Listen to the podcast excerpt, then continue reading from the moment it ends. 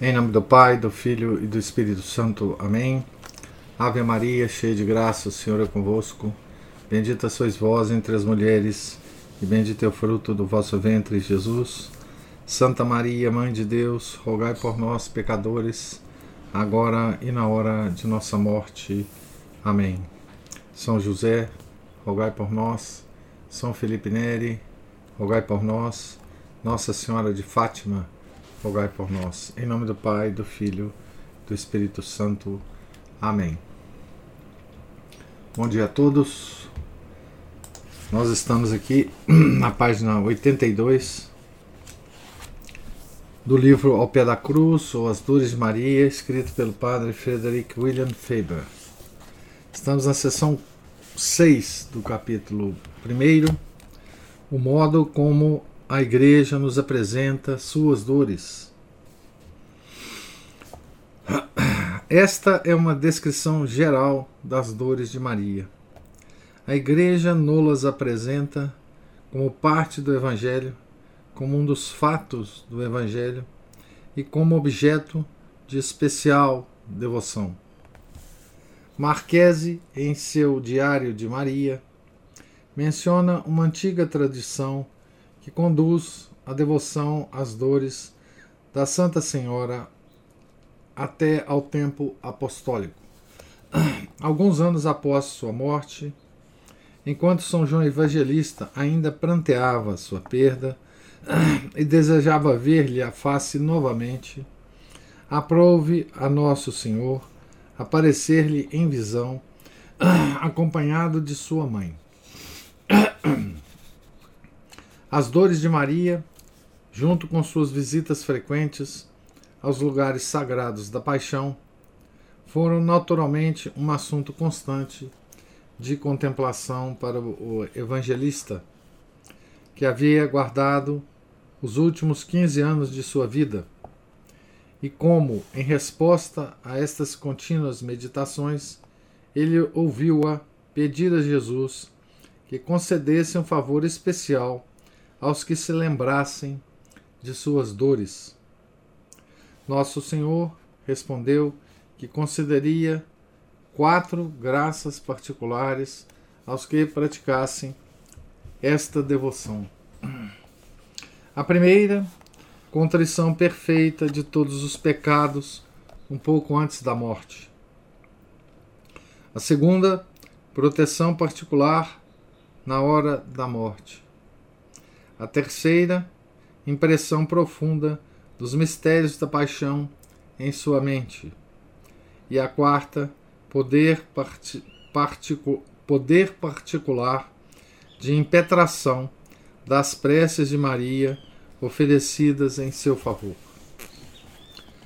Santa Brígida relata no sétimo livro de suas revelações que viu, numa visão, na igreja de Santa Margarida Maggiore em Roma, Santa Maria Maior, né, em Roma, o imenso preço atribuído no céu às dores de Maria. A beata Benev Bevenuta dominicana foi permitido sentir na alma a dor que Nossa Senhora sofreu durante os três dias de perda. A beata Verônica de Binasco teve várias revelações com respeito a esta devoção, em uma das quais, como relatado pelos bolandistas, Nosso Senhor disse que as lágrimas derramadas pelas dores de sua mãe lhe são mais aceitáveis a ele que as derramadas por sua paixão. De maneira similar, Jânio em sua História dos Servitas, relata que quando Inocêncio IV, Inocente IV, mas deve ser Inocêncio, né? IV, foi elevado à cátedra apostólica, se sentiu um pouco alarmado com a nova ordem dos servita, Servitas de Maria. Havia muitas religiões falsas e forjadas que perturbavam a igreja naquele tempo. Os pobres de Leão os chamados varões apostólicos, os flagelantes e os seguidores de Guilherme de Santo Amor. e o Papa estava ansioso por assegurar-se de que os servitas não tinham o mesmo caráter que estes. Encarregou, portanto, a São Pedro Marte, dominicano, de investigar o assunto. Nossa Senhora apareceu ao inquisidor numa visão. Ele viu uma montanha elevada, coberta de flores e banhada de luz fulgurante, e em seu topo se sentava a Mãe de Deus, como num trono, enquanto os anjos ofereciam grinaldas diante dela. Depois disso, presentearam-na com sete lírios de abundante brancura, que ela pôs por um instante sobre o seu seio e depois entregou como uma coroa em volta da cabeça. Estes sete lírios, como ela explicou na visão de Pedro, eram sete fundadores dos Servitas, aos quais inspirou que fundassem uma nova ordem em honra das dores que ela sofrera na paixão e morte de Jesus. Certo dia, quando Santa Catarina de Bolonha chorava amargamente as dores de Nossa Senhora, repentinamente viu sete anjos junto a ela, também chorando e juntando lágrimas às suas. Não seria difícil compilar um inteiro volume com visões e revelações sobre as dores de Maria. O leitor encontrá-las-á em abundância, especialmente em dois livros, ambos muito acessíveis: Diário de Maria, de Marquese, e Martírio del Cuore de Maria, de Sinischalchi. O primeiro era oratoriano, o segundo, jesuíta. Esta devoção recebeu a maior sanção da Igreja, pois entra tanto no missal como no breviário. Designam-se duas festas em honra dessas dores. Uma cai em setembro e a outra na sexta-feira da semana da Paixão. O Rosário das Sete Dores, bem como várias outras devoções, foram ricamente indulgenciadas. Entre essas devoções podemos mencionar o hino Stabat Mater, uma hora gasta na meditação das dores em qualquer época do ano, um exercício em honra de seu coração dolorido, sete Ave Marias junto com Sancta Mater e Istud Agas. Outro exercício para os dez últimos dias do Carnaval e uma hora ou meia hora de oração na Sexta-feira Santa ou em outras sexta-feiras. Sextas-feiras.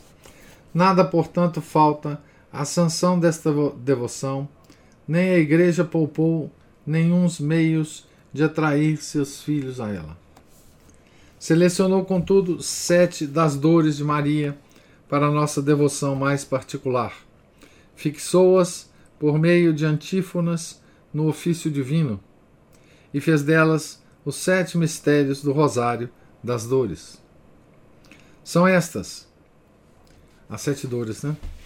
A profecia de Simeão, a fuga para o Egito, os três dias de perda, o encontro de Jesus com a cruz, a crucifixão, a descida da cruz, o sepultamento de Jesus.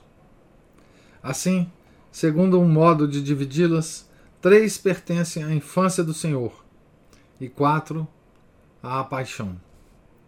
Ou ainda, uma dor cobre a vida toda, duas sua infância e quatro sua paixão. Ou ainda, uma apresenta-nos os 33 anos, duas o menino Jesus, duas Jesus sofredor e duas Jesus morto. Estas sete são misteriosas amostras de suas outras numerosas dores. E descobriremos, talvez, que são modelos de toda e qualquer dor humana. Os sete capítulos seguintes, portanto, considerarão essas sete dores uma a uma, observando-se em todos eles o mesmo método simples e fácil de investigação. Cada dor apresentará quatro pontos para nossa consideração. Primeiro, as circunstâncias do próprio mistério. O segundo, o segundo suas peculiaridades. Terceiro, as exposições de Nossa Senhora nele. E quarto, as lições para nós. Acrescentamos o nono capítulo sobre a compaixão de Maria para explicar sua relação com a paixão. Se ela teve alguma participação na redenção do mundo e qual o verdadeiro significado dessas expressões enigmáticas, corredentora e outras similares, que se encontram em livros aprovados sobre as grandezas de Maria. Então, um pequeno, um pequeno capítulo né, aqui sobre a igreja e as dores de Maria. Né? Agora, o, a sessão 7, que é. Acho que é a última do capítulo. É, a última do capítulo. Primeiro, que é o espírito da devoção às dores de Nossa Senhora. Só fazer uma observação: os, os sete fundadores, né, santos fundadores dos Servitas, é, nós comemoramos a festa deles é, alguns dias atrás, né? É, foi a ordem fundada por inspiração da Nossa Senhora, ligada especificamente às dores de Maria. Né? Foi fundada na Idade Média, né? Ainda.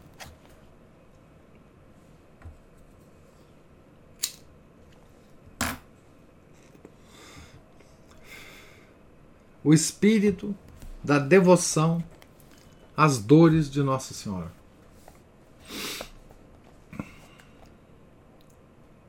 Antes de concluir este capítulo introdutório, porém, parece necessário dizer algo do espírito desta bela devoção popular. Ela produz em nossa mente extrema ternura por nosso Santo Senhor, unida à mais profunda reverência. Jesus, como Deus, exige de nós adoração. Reclama nossa fé confiante em Sua bondade e na abundância de Sua graça redentora. Espera de nós a convicção racional de que nossa única confiança está nele e que, consequentemente, lhe entreguemos nossas obrigações a Ele e obedeçamos a seus mandamentos enquanto nosso serviço necessário e razoável. Mas ele quer muito mais que isso. Ele tem algo muito mais próximo de seu coração. Deseja nossa ternura. Quer que nos apresentemos diante dele sempre com o coração na mão. Contentar-se-ia de ganhar-nos para si e de unir-nos a si com os laços da afeição mais familiar e mais íntima. Desejaria que identificássemos nossos interesses com seus e que concentrássemos nossa simpatia nele. Pensar nele deveria encher-nos de lágrimas os olhos e inflamar-nos de amor o coração. Seu nome deveria ser a música mais doce que conhecemos.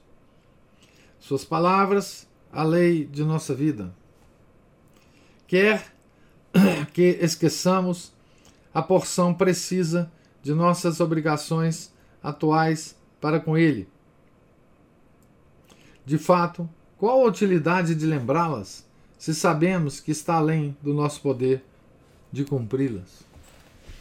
Gostaria que tratássemos com ele prontamente, generosamente, abundantemente com os instintos do amor e não como se a vida da fé fosse um espírito de comércio, uma balança da justiça, um dever de gratidão ou sábios cálculos de um inteligente interesse próprio.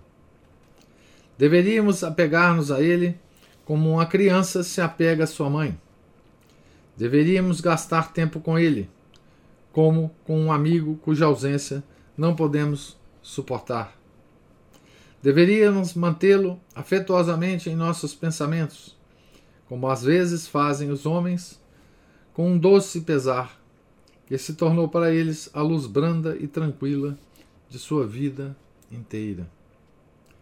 Ora, o modo com que as dores de Nossa Senhora mantêm sua paixão continuamente diante de nós tem a virtude especial de produzir em nós esta ternura Amamo-lo a esse que deve ser amado infinitamente, de todos os modos, de maneira peculiar, quando se reflete no coração de sua mãe.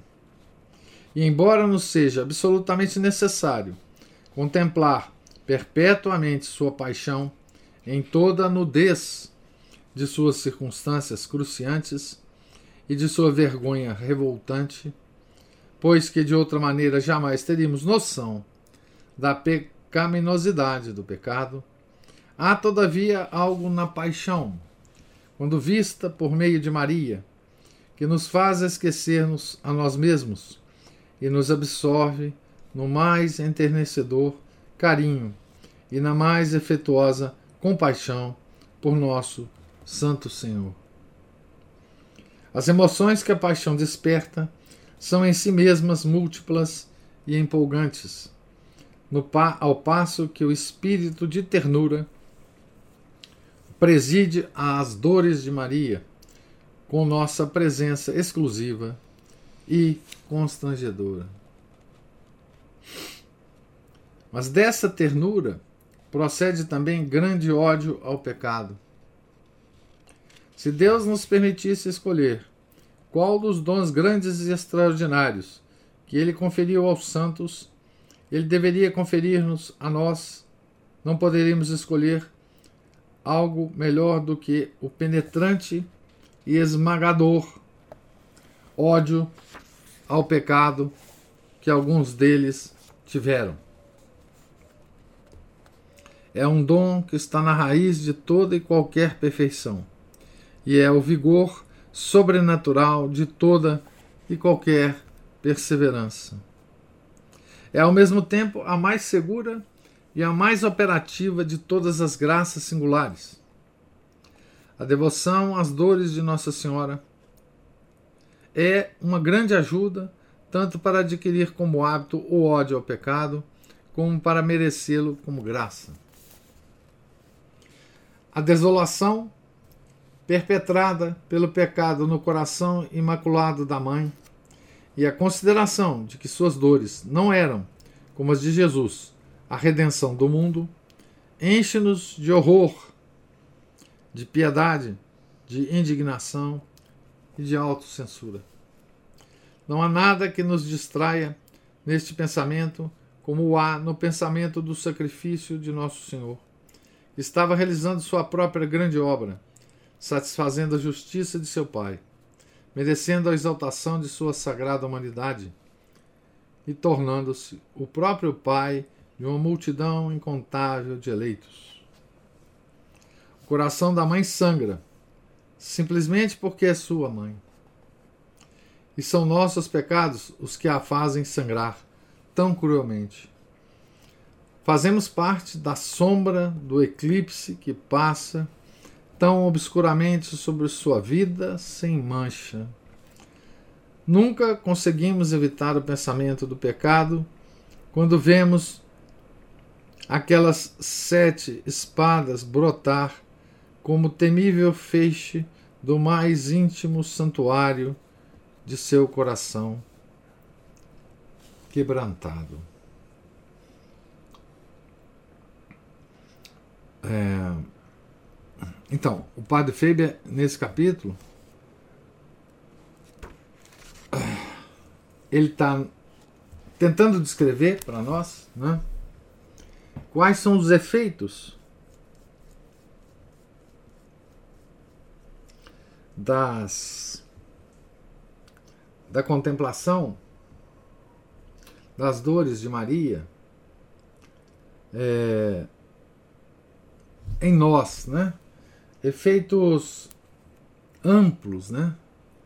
E como a, a visão é, do, das dores de Nosso Senhor pela lente das dores de Maria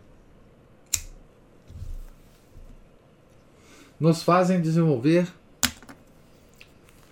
um afeto especial ao nosso Senhor, ao nosso Santo Senhor. Né? É, como que isso nos aproxima de Jesus. Né? Nos aproxima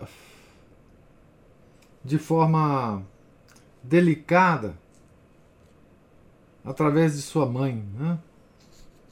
que sofreu um sofrimento que não era um sofrimento redentor, né? Ela sofreu por nossos pecados, é, por meio de nosso Senhor, né? O horror ao pecado, né? O horror. Ele, ele, ele chama ódio aqui, né? Ele usa a expressão ódio ao pecado, né? Uma coisa que a gente deve sempre pedir a Nossa Senhora, né? É, sempre é, para que a gente a, obtenha essa graça né, do horror ao pecado. Né?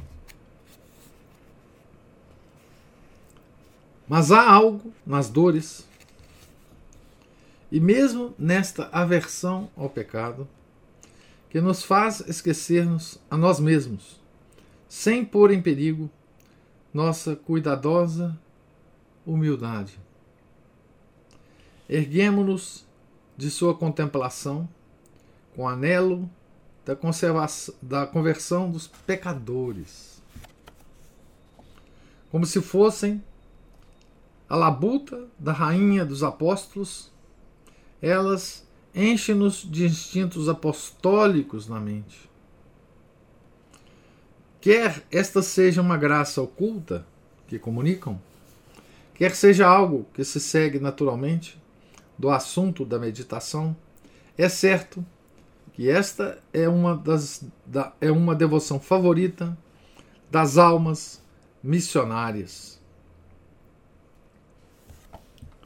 Aqui tem uma, uma nota dizendo: vide o ensaio do autor sobre as missões católicas domiciliares.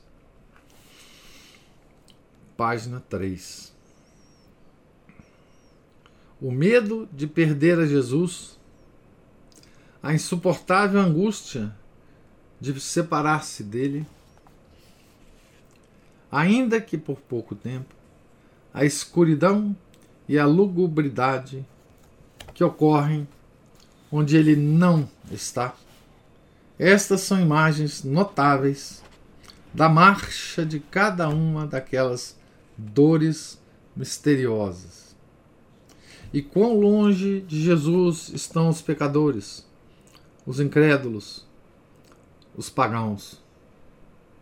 Quão longe da visão do Calvário tem errado. Quão grande é o número e quantos são os caminhos desses errantes? Que miséria insondável é o pecado. E para nós, quão miseráveis são as vozes alegres e as faces radiantes que não consideram a miséria, senão que prosseguem cantando em seu caminho rumo a uma eternidade sombria, como se estivessem indo galantemente a uma festa nupcial. Quem é capaz de ver uma desdita tão grande e não querer curá-la? Novamente, pecado causou toda a paixão, todas as dores. Talvez um coração se esqueça de si mesmo no calor do amor e pense por um momento que, por evitar o pecado, pode poupar nosso amado Senhor de alguma aflição. Mas, em geral, não seria isso um erro? Não seria isso uma completa irrealidade? De qualquer modo, o coração ocupar-se-á com a reparação, e não há reparação como a conversão de um pecador. E a ovelha perdida será posta aos pés de Maria, e ela erguê-la-á gentilmente e entregá-la-á aos braços abertos do feliz pastor. E sentar-nos-emos e choraremos de alegria, porque nos foi permitido fazer algo por, por Jesus e por Maria. E não pediremos graças para nós, mas somente procuraremos glória e amor e louvor para eles, os convertidos. Né? É, bom, esse sentimento ah, de pesar pelos pecadores, né? Os católicos de hoje têm uma, uma oportunidade para sentir essas esses sentimentos aqui, né? Sobre o pecado, sobre o pecador talvez mais que em, em outros tempos. Né? Uh, Padre Feber escrevia isso é, é, na segunda metade do século XIX. Né? O mundo já estava muito, muito é, complicado. Né?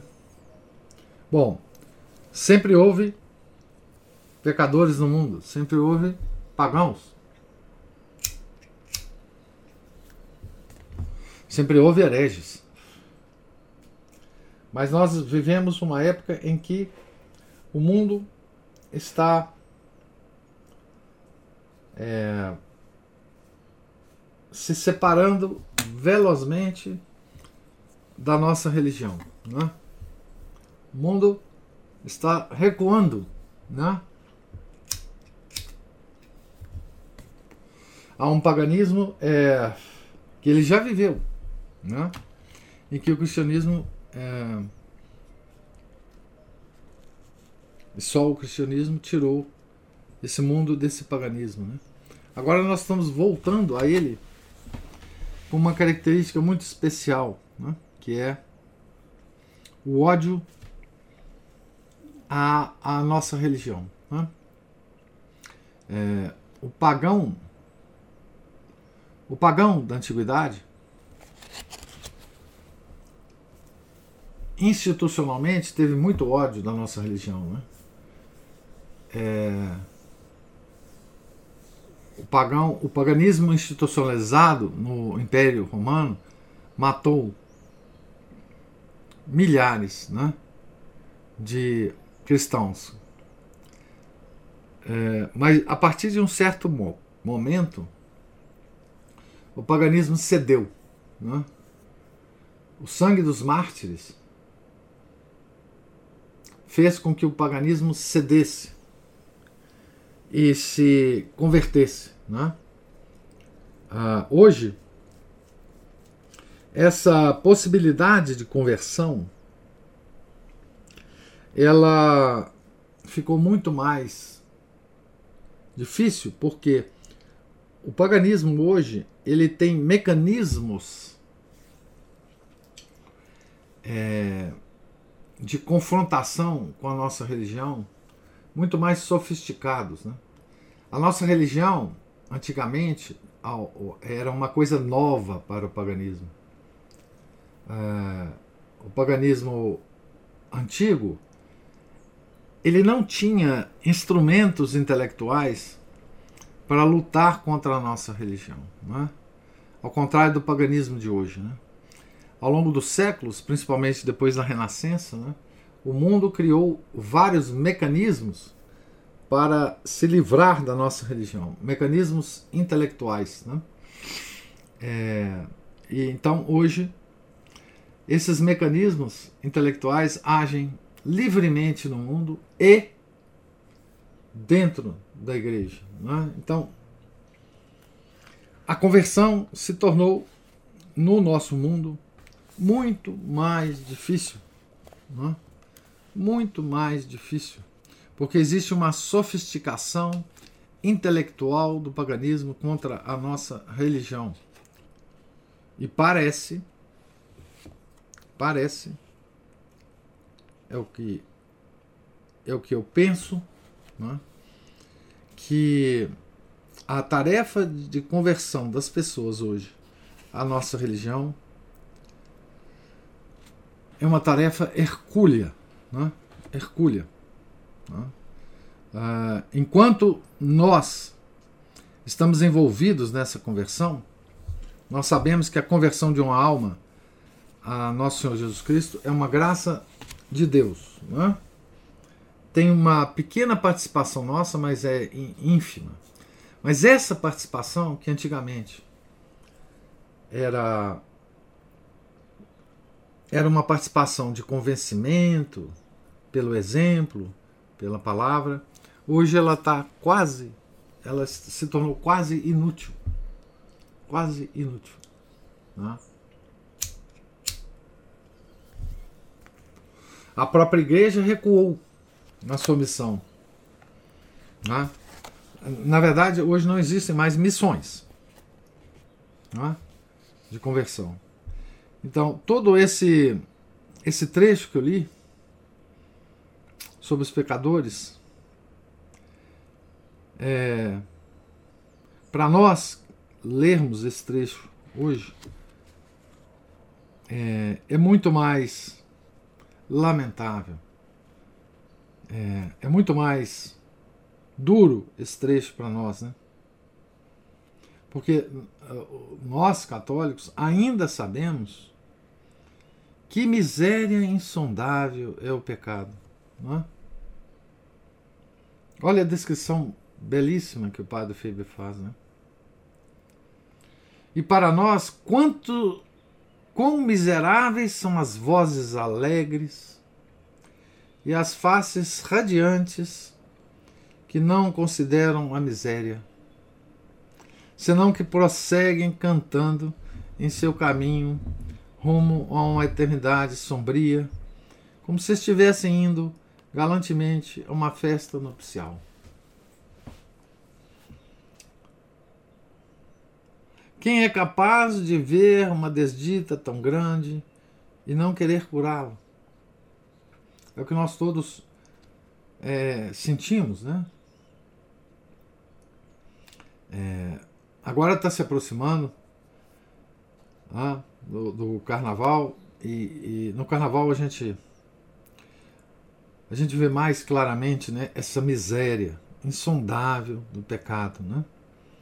Vozes alegres e faces radiantes, né?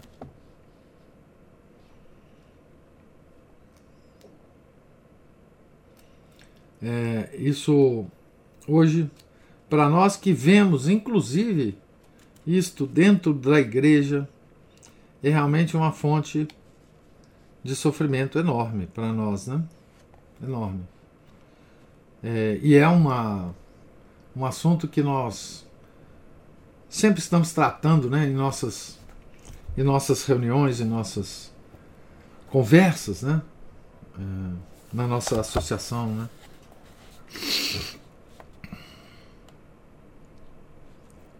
Então, as dores de Maria têm participação nessa conversão, né? É...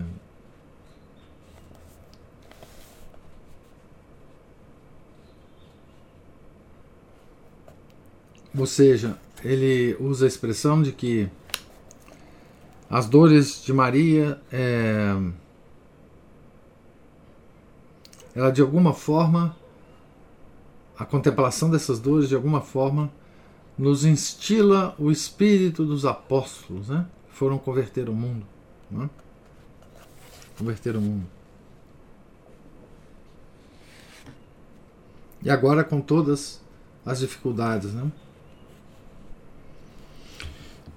Quem cresce em devoção à Mãe de Deus cresce em todas as coisas boas.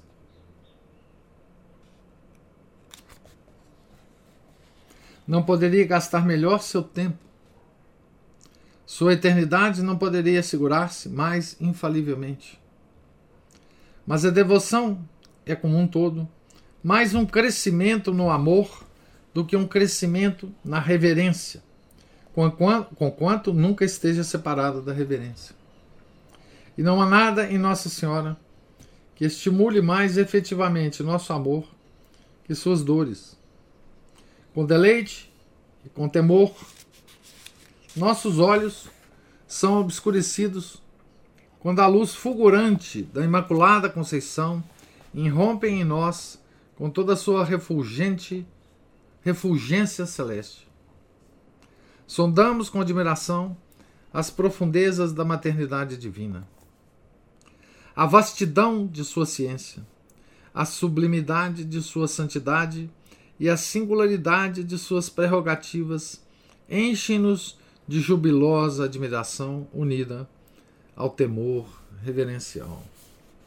É um júbilo para nós que todas essas coisas pertençam à nossa mãe, cujo carinho por nós não conhece limites. Mas de algum modo, Cansamo-nos de sempre olhar o lado luminoso do céu. O próprio revestimento prateado das nuvens faz doer os nossos olhos.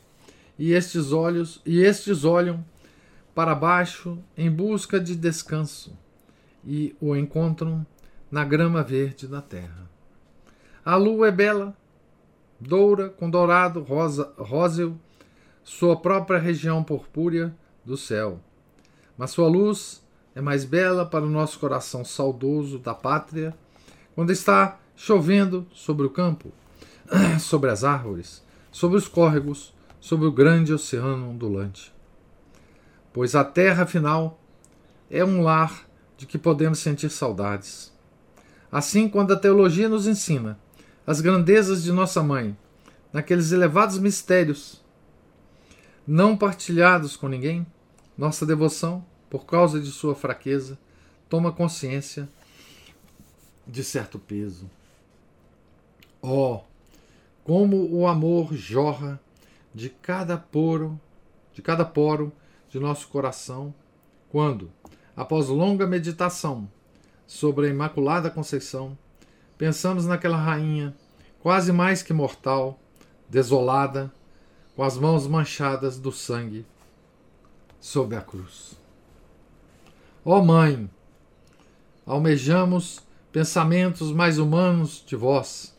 Queremos sentir-vos mais próximas de nós. Podemos chorar de alegria pela grandeza de vosso trono, mas não são lágrimas como as que podemos verter convosco no Calvário. Não nos acalmam tanto. Quando, porém, vemos mais uma vez vossa face doce e triste pela dor maternal, as lágrimas a correr por vossa face, a tranquilidade de vossa grande aflição e o manto azul que conhecemos há muito, parece que vos encontramos depois de perder-vos e parece que sois uma Maria diferente daquele glorioso portento nos céus, ou pelo menos pareceis uma mãe mais adequada a nós no baixo cume do Calvário do que na escalada das montanhas inatingíveis do céu. Vede como o afeto dos filhos sai com novo amor dos esconderijos ocultos de seu coração, e como cercam sua mãe recém-viúva, como a um rio como, pa, como que para supri-la inesgotavelmente de lágrimas e para isolá-la com uma larga fronteira de amor do assalto de qualquer calamidade adicional. A casa da dor é sempre a casa do amor. É isto o que ocorre conosco em relação às dores de Maria. Um dos muitos fins da encarnação foi a condescendência de Deus em encontrar e gratificar a fraqueza da humanidade, que sempre caía em idolatria, porque era muito difícil estar sempre olhando para cima sempre contemplando fixamente a fornalha inacessível da luz. Assim são as dores de Maria quando comparadas às suas grandezas. O novo vigor de fé e de devoção que ganhamos ao contemplar seus esplendores celestes fornece-nos novas capacidades de amar. E todos os nossos amores, os novos e os velhos, também se juntam ao redor dela em sua agonia ao pé da cruz de Jesus.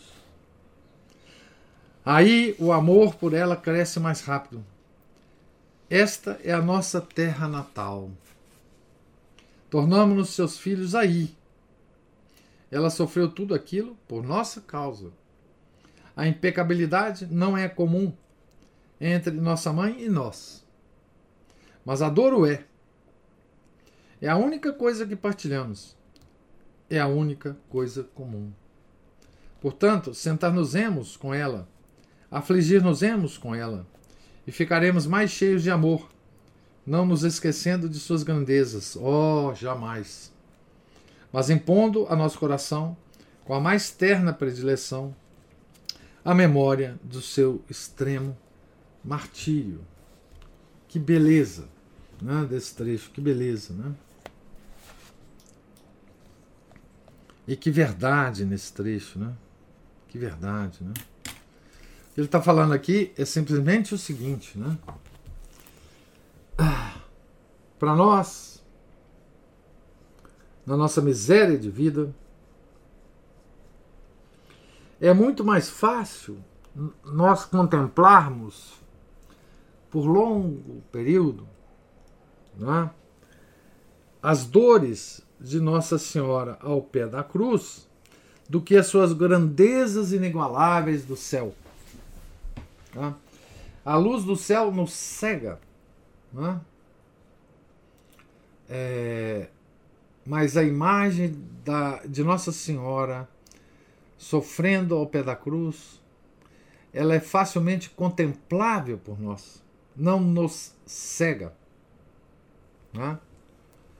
Ele compara aqui, é como se fosse um dia de sol brilhante que fica encoberto pelas nuvens. Né?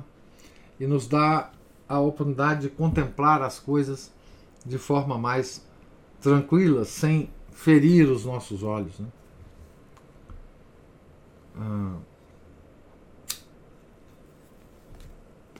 Como vamos contemplar né, uma criatura que está acima dos anjos, é?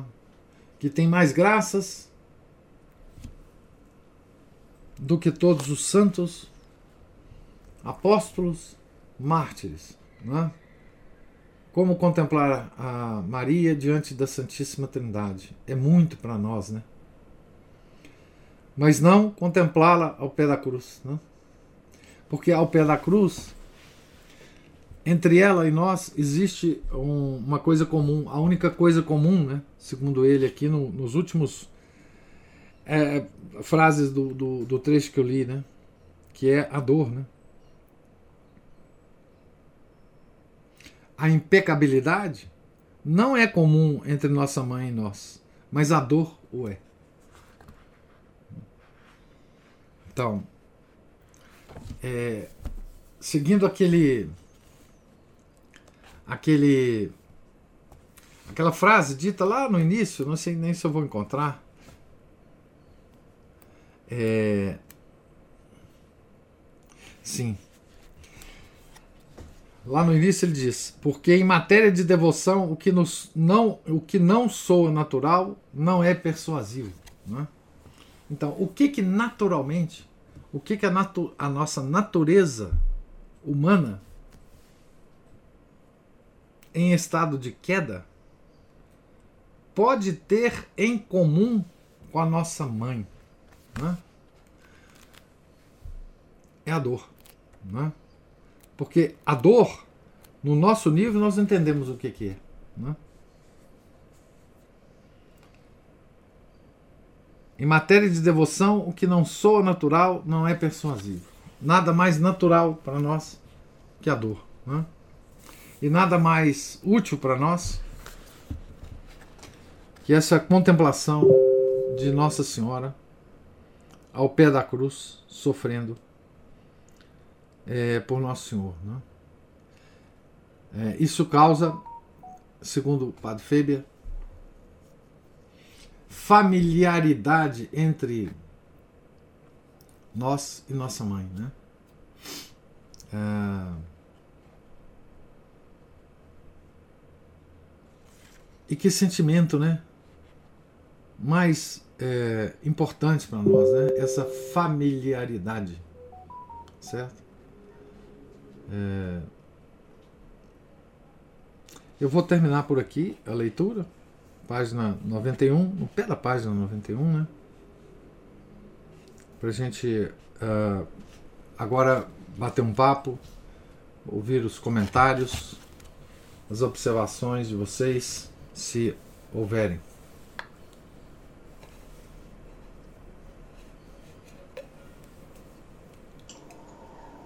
Professor, o senhor falou agora no final sobre a nossa miséria.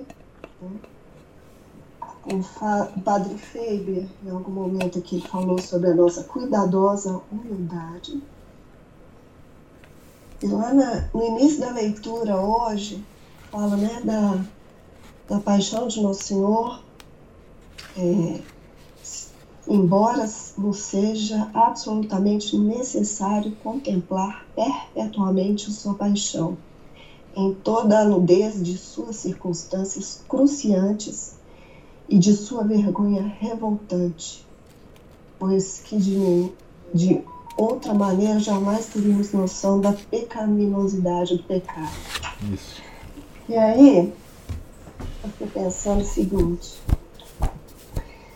que de certa forma, nós escolhemos para Nosso Senhor, ou é nossa responsabilidade, aquela morte ultrajante que ele sofreu, porque a, até onde eu sei, é, a crucificação era uma morte, uma execução, né, que era, era destinada aos piores uhum. malfeitores, não é? Uhum. E então assim, aquela morte ultrajante, é, é, o, a, o nosso pecado é é de tal gravidade que levou Nosso Senhor àquela morte. Uhum. E, e assim, só que a gente às vezes fala essas coisas é, meio como Pilatos, assim, que a gente, a gente tá entrando, vai entrar né, na quaresma, vai viver mais uma Semana Santa, né, mais uma sexta-feira da paixão, e a gente vai ler o Evangelho como se aquelas pessoas lá daquele tempo é que tivessem é, pecado. Sido res... Isso, é. responsáveis pela crucificação de Nosso Senhor. Uhum. Só que ele morreu pelos pecados passados, daquele tempo, e os futuros. Os futuros somos nós aqui, depois dele. E nós temos a tendência a fazer como Pilatos lavar as mãos, uhum. como se não fosse nossa responsabilidade aquela morte ultrajante que Nosso Senhor é, sofreu. Isso. Né? Exatamente. E quando o, o padre Faber fala aqui, nossa cuidadosa humildade. É, Bonita essa expressão, né? Muita. Mas ela é difícil de alcançar, não é? Alcançar o entendimento dessa e ele fala que as dores de Maria nos protege, né? Protege a nossa cuidadosa humildade. Como se ela, se a, se a meditação nas dores de Maria nos protegesse, né? Protegesse a nossa própria humildade, né? É. as expressões, toda a prosa do Padre Faber é, é uma graça, né? Essa prosa de um grande teólogo, né? Já é uma graça de Nossa Senhora para conosco, né? Esse livro já é uma graça, né? É um presente da, da nossa mãe, né? Através de um de um filho querido dela, né? Padre Faber. Porque assim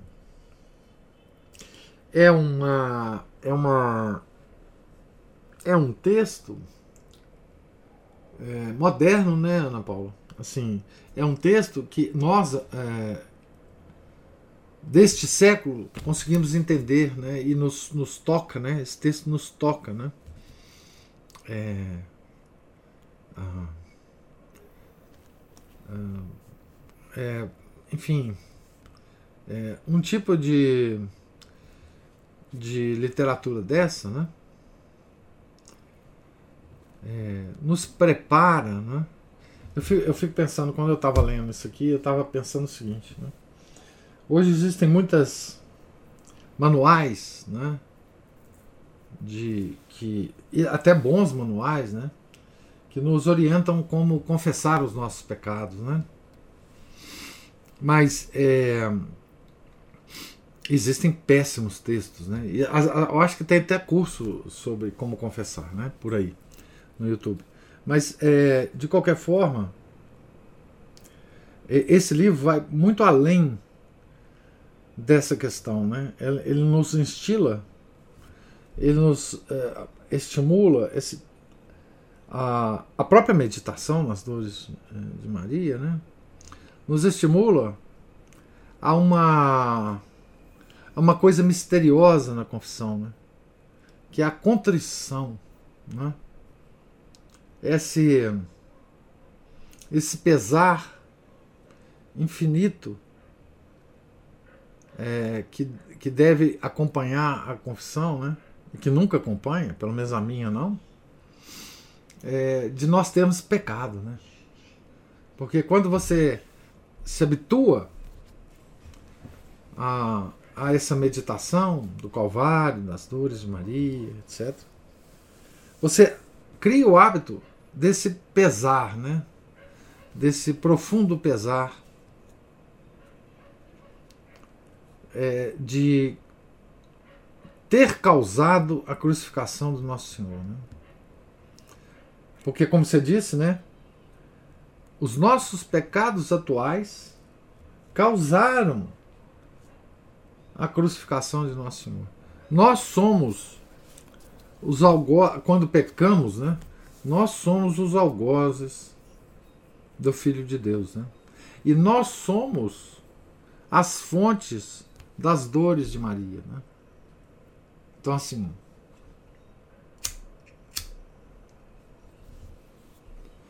É, isso nos estimula, né? A esse, essa leitura e essa meditação, né? A,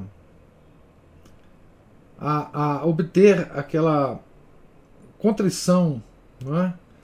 que devemos ter em todas as nossas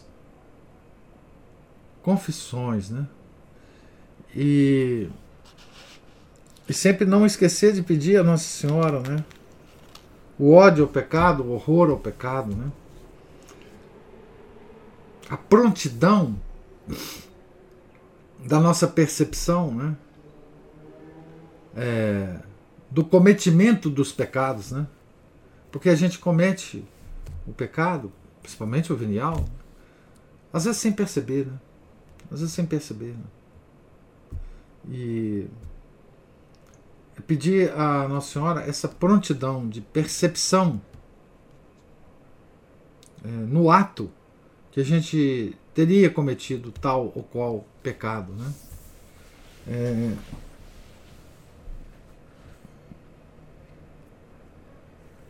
E esse texto nos, nos estimula a isso, né? nos estimula a isso.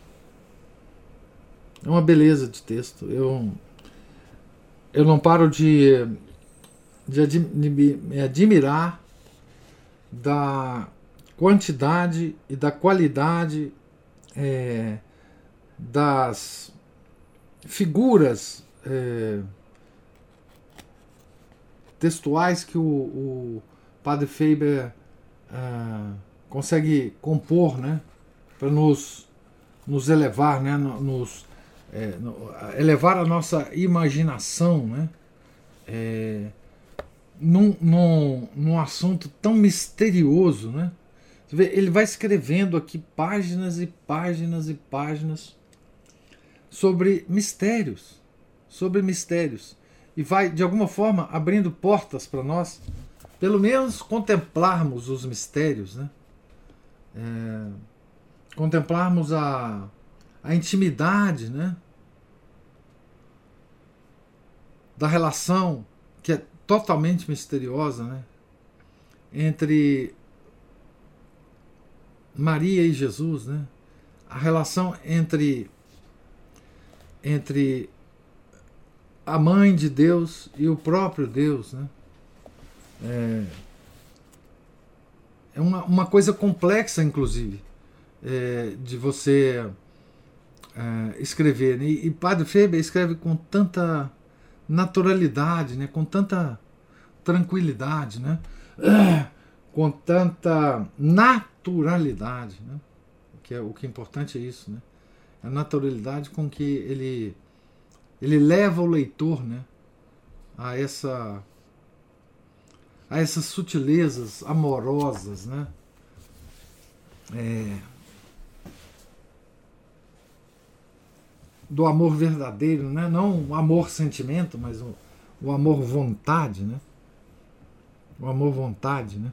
Ele fala que Nosso Senhor deseja de nós que sempre que nós nos aproximemos dele, nós nos aproximemos com o coração na mão. Olha que expressão bonita, né? Com o nosso coração na mão. Né? É... Jesus nos deseja que nós nos aproximemos dele é, com a abertura total da nossa vontade, né? Do nosso amor, né? É, com o nosso coração na mão. Uma expressão belíssima, né? que tem, tem repercussões tão, tão variadas na nossa cabeça né? quando a gente ouve essa, expressão. Né? São expressões como essa que o livro está cheio. Né? O livro está cheio. A naturalidade dele é provavelmente é do fato dele vivenciar aquilo que ele fala. Ah, é? Então aí fica natural. Aquilo que a gente a gente tem experiência, a gente fala com naturalidade. Ah, não tem. E o senhor falou da confissão, são Francisco de Sales, no Filoteia, fala uma coisa que para mim é, é demais. Assim. Eu, ele fala que a gente deve investigar é, o que está por trás das nossas ações, o que, que motivou. Então, assim, porque às vezes até uma coisa que aparentemente é, né, é uma boa ação, e é para quem a recebe, uma boa ação, o que, que motivou essa, mesmo ela sendo uma boa ação, uhum. mesmo ela sendo uma, uma coisa lícita, o que, que motivou aquela atitude? Porque às vezes é aí que está escondido o pecado. Uhum. Né? E aí e a gente fica o tempo todo brigando com esse negócio de para entender né, a humildade, é, a, gente, a gente se declara, se declara miserável mas não age como tal. Uhum. Na hora de agir, a gente age como um soberbo. Ah, exatamente. Né? Eu, eu acho maior graça quando o senhor imita aquela. Eu morro de rir quando senhor faz isso. Quando o senhor tem um jeito de senhor imitar a pessoa assim, humildezinha, não sei o que, que senhor põe a mão no peito assim. Não, e aquele negócio assim, né? É, eu, é. eu morro de rir quando você faz isso. É. E eu tava ouvindo um padre que é um padre que eu gosto muito de ouvir, que eu sou muitíssimo grata a ele, o pessoal critica muito, mas eu continuo ouvindo. E ele falou o seguinte: é, a gente fica querendo ser humilde para as outras pessoas, ao invés de ser humilde para Deus. Então, assim, que, aí juntando tudo isso, né, que a gente leu, o que São Francisco de Sales falou e tal, o que ele diz? Que é assim, eu posso vestir uma roupa muito bonita para agradar as outras pessoas. Eu posso vestir uma roupa simples também para passar por humilde. Ah, então, assim, sim. não é para os outros. Esquecendo, aí a gente esquece que Nosso Senhor sabe o que está por baixo, como disse aí São Francisco de Sales, diz que está por trás da nossa atitude. Né? Hum. Então, assim, você pode estar tanto com uma roupa bonita quanto com uma roupa muito simples, mas por trás disso ter a mesma atitude, ter a mesma motiva motivação, motivação, que é aparecer para os outros. É. Colocar uma. Então a gente, a humildade não é, não é algo que a gente vá é, tentar fazer para os outros. Hum. A humildade é em relação a Deus. Ele sabe o que nós somos. É. Ele sabe a porcaria que a gente é. é. Ah, o, o, humilde ele não aparece socialmente como humilde. A humildade é uma virtude invisível. É, a pessoa humilde ela passa é, incólume socialmente. Uma pessoa verdadeiramente humilde, ela não é identificada como humilde. Ninguém, por uma pessoa verdadeiramente humilde, ninguém a classificaria como humilde. É, há uma, um texto que eu, que eu recomendo, que é um texto sobre a humildade, escrito pelo C.S. Lewis. É, num livro, ele tem um capítulo inteiro sobre isso. Num, num livro que tem várias traduções é, é, aqui no Brasil, é, Cristianismo Puro e Simples, Mero Cristianismo, dependendo da editora e da tradução. Mere Christianity.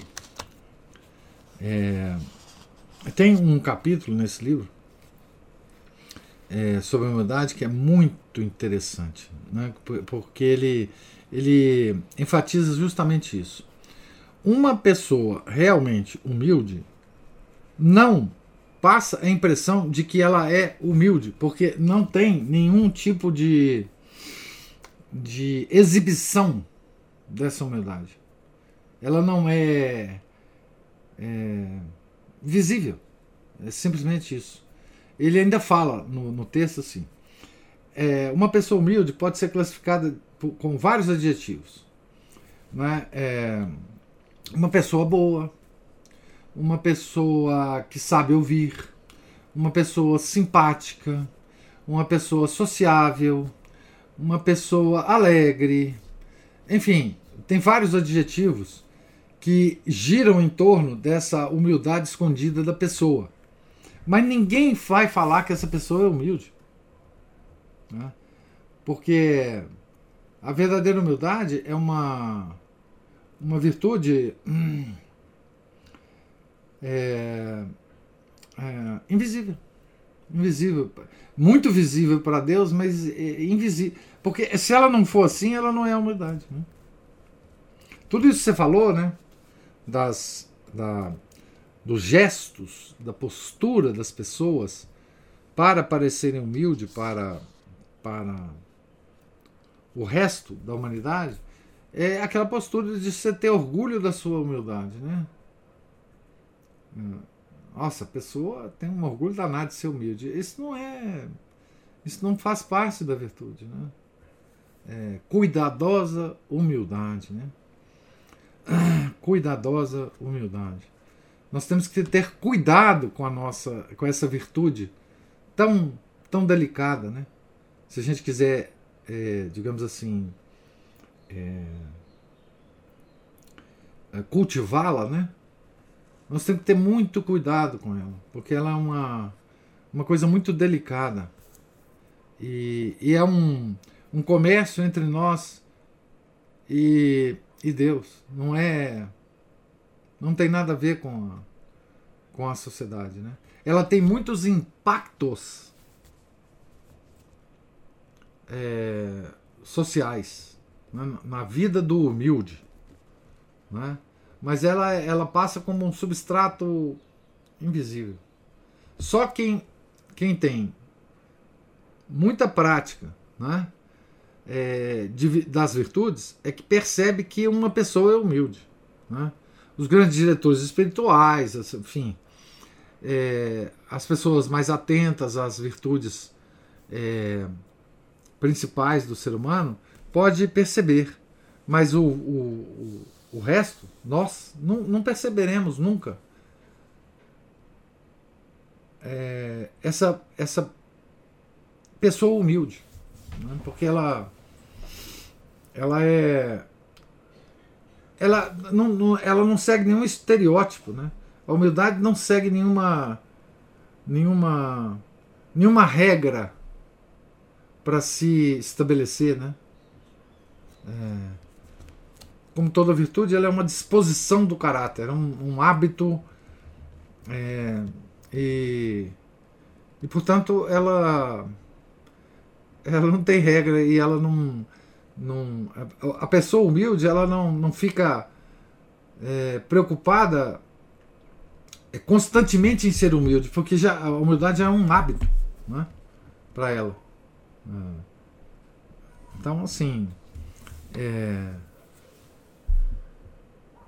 esse texto do, do C.S. Lewis é muito, muito bom. É, eu não sei mais é, em que capítulo, em que, em que lugar no livro é, tem essa, essa, essa reflexão do C.S. Lewis sobre humildade, mas é muito, muito interessante. Muito. Né?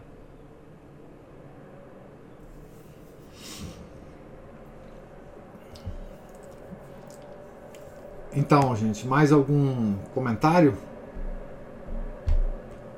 Alguma observação?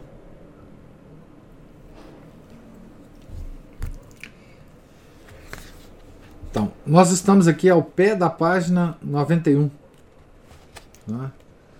Na, na, nos, na última sessão do primeiro capítulo, que fala sobre o espírito da devoção, as dores de Nossa Senhora.